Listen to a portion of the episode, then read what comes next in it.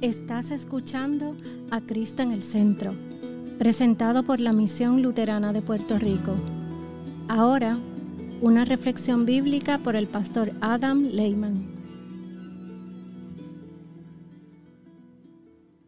Una lección de San Mateo, capítulo 21, versículos 1 a 9. Cuando se acercaban a Jerusalén y llegaron a Barfagé, al monte de los olivos, Jesús envió a dos de sus discípulos y les dijo, Vayan a la aldea que tienen ante ustedes. Allí encontrarán una burra atada junto con un burrito. Desátenla y tráiganmelos. Si alguien les dice algo, respóndanle, el Señor los necesita. Luego los devolverá esto sucedió para que se cumpliera lo dicho por el profeta. Digan a la hija de Sión, tu rey viene a ti, manso y sentado sobre una burra, sobre un burrito, hijo de animal de carga.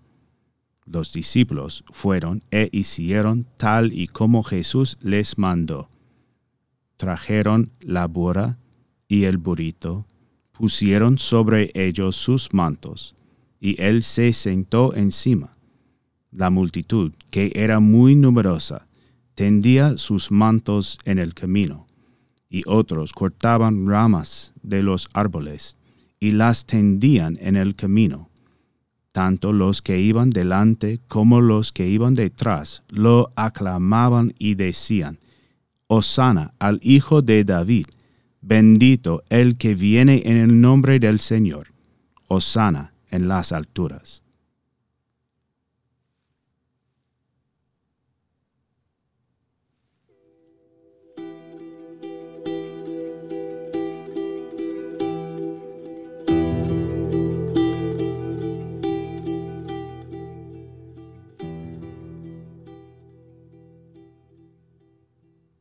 En el nombre de Jesús Amén. Bueno, otro año eclesiástico ha llegado a su fin. El Señor ha bendecido a la iglesia aquí en Puerto Rico de muchas maneras. Sí, hemos soportado muchos desafíos, pero nuestro Señor ha permanecido fiel siempre.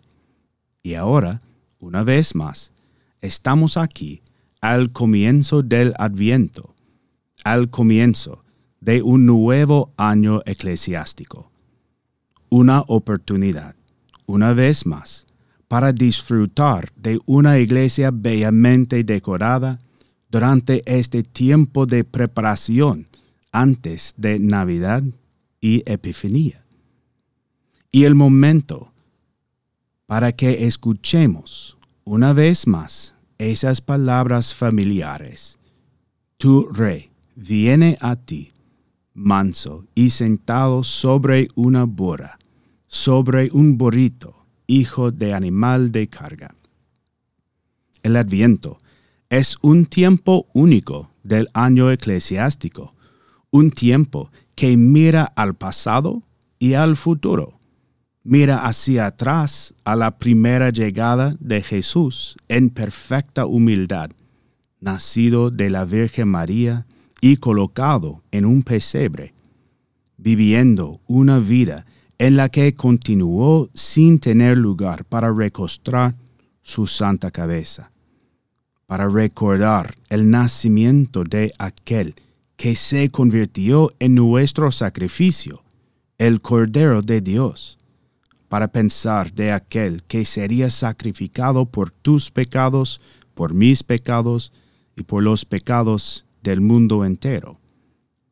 Sin embargo, al mismo tiempo, el adviento mira hacia adelante, es decir, a la segunda venida de Jesús, no en humildad, sino en gloria, con los gritos del cielo y con la trompeta del arcángel, un adviento en las nubes que viene con juicio trayendo consigo la resurrección de los muertos, con poder y gloria por los siglos de los siglos.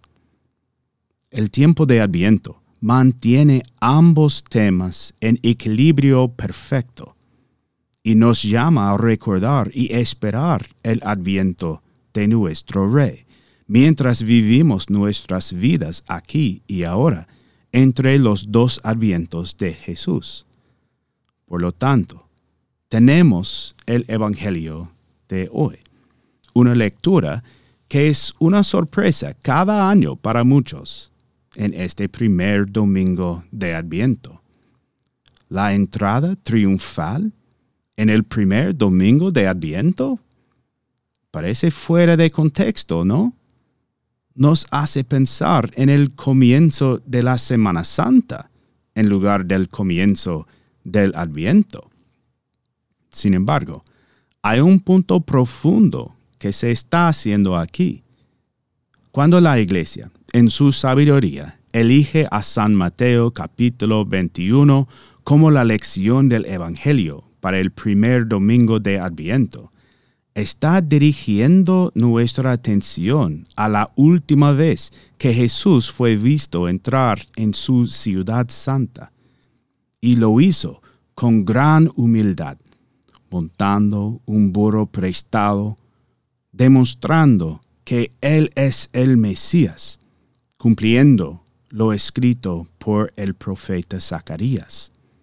De hecho, encaja perfectamente con la imagen profetizada del Mesías, cuando cabalgaba victoriosamente para tomar su lugar en su trono en forma de la cruz.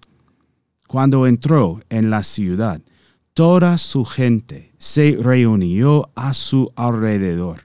Lo estaban animando, esperando que él fuera el revolucionario que sería el líder de su rebelión y que los libraría de sus gobernantes romanos. Pero lo que sucedió fue lo último que cualquiera de ellos esperaba. Jesús, el verdadero rey, fue coronado de espinas y entronizado en una cruz, y allí fue crucificado. Ciertamente, las cosas no salieron como se esperaba. Bueno, quizás no, pero las cosas salieron como se necesitaban. Las multitudes querían que Jesús los guiara a la victoria en una gran guerra contra su enemigo, pero estaban confundidos acerca de quién es el verdadero enemigo. No los romanos, sino el pecado y la muerte y el diablo.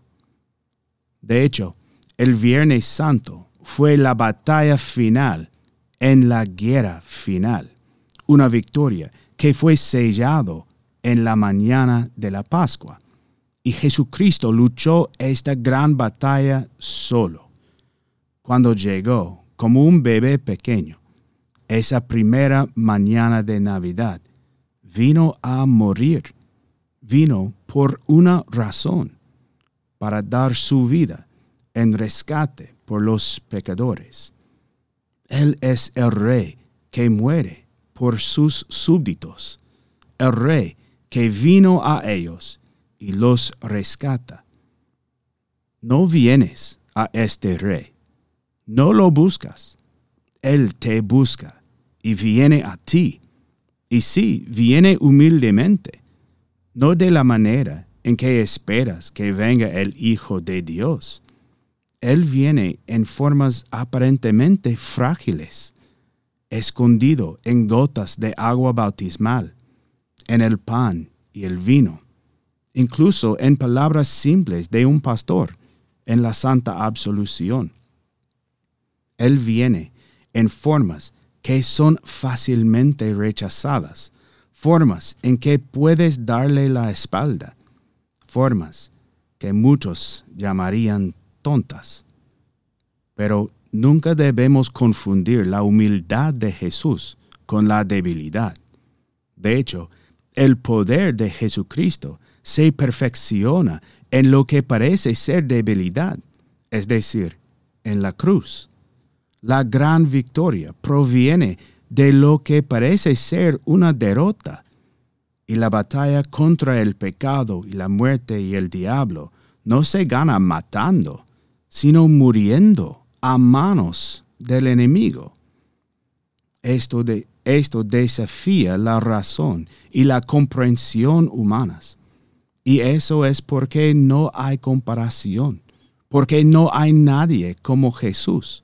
Tampoco es necesario buscar otro. Jesús es el Cristo, el Hijo del Dios viviente. Él es el Rey crucificado y resucitado. El problema que tenemos es que queremos todo ahora. No queremos esperar la segunda venida de nuestro Señor. Pero así es como somos en todas las cosas. No nos gusta esperar. Queremos Navidad ahora, no el Adviento. Queremos la gloria eterna ahora, no el sufrimiento. Queremos el cielo y la iglesia triunfante ahora, no esta vida y la iglesia militante. Queremos todo por vista y no por fe. Y debido a esto, el adviento no parece tener mucho uso en nuestro mundo y cultura modernos, ni siquiera en la iglesia moderna.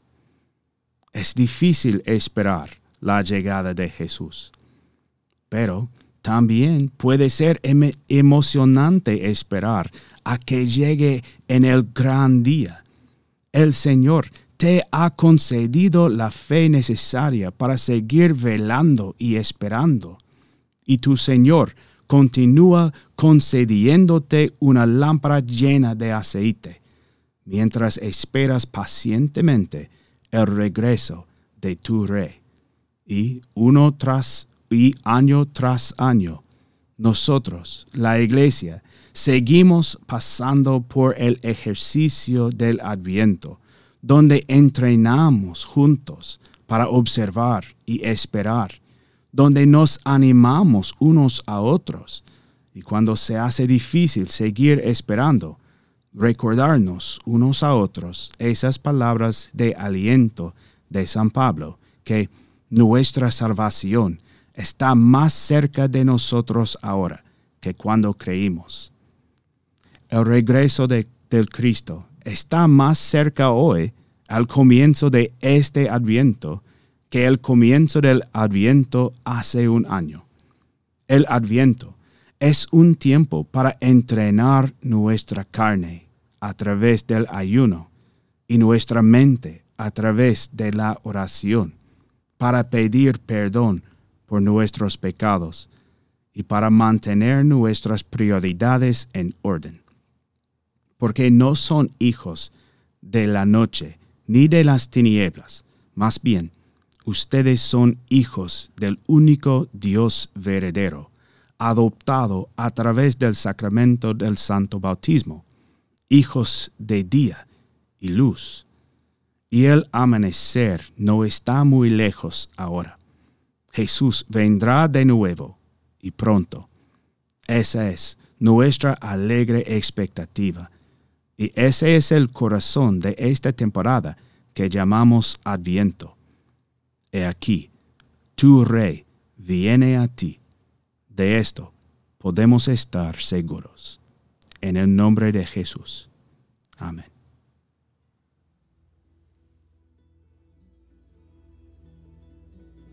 Esta ha sido una presentación de la Misión Luterana de Puerto Rico, a Ministry of the Lutheran Church Missouri Synod. Para conocer más, visítanos en www.cristoenelcentro.com.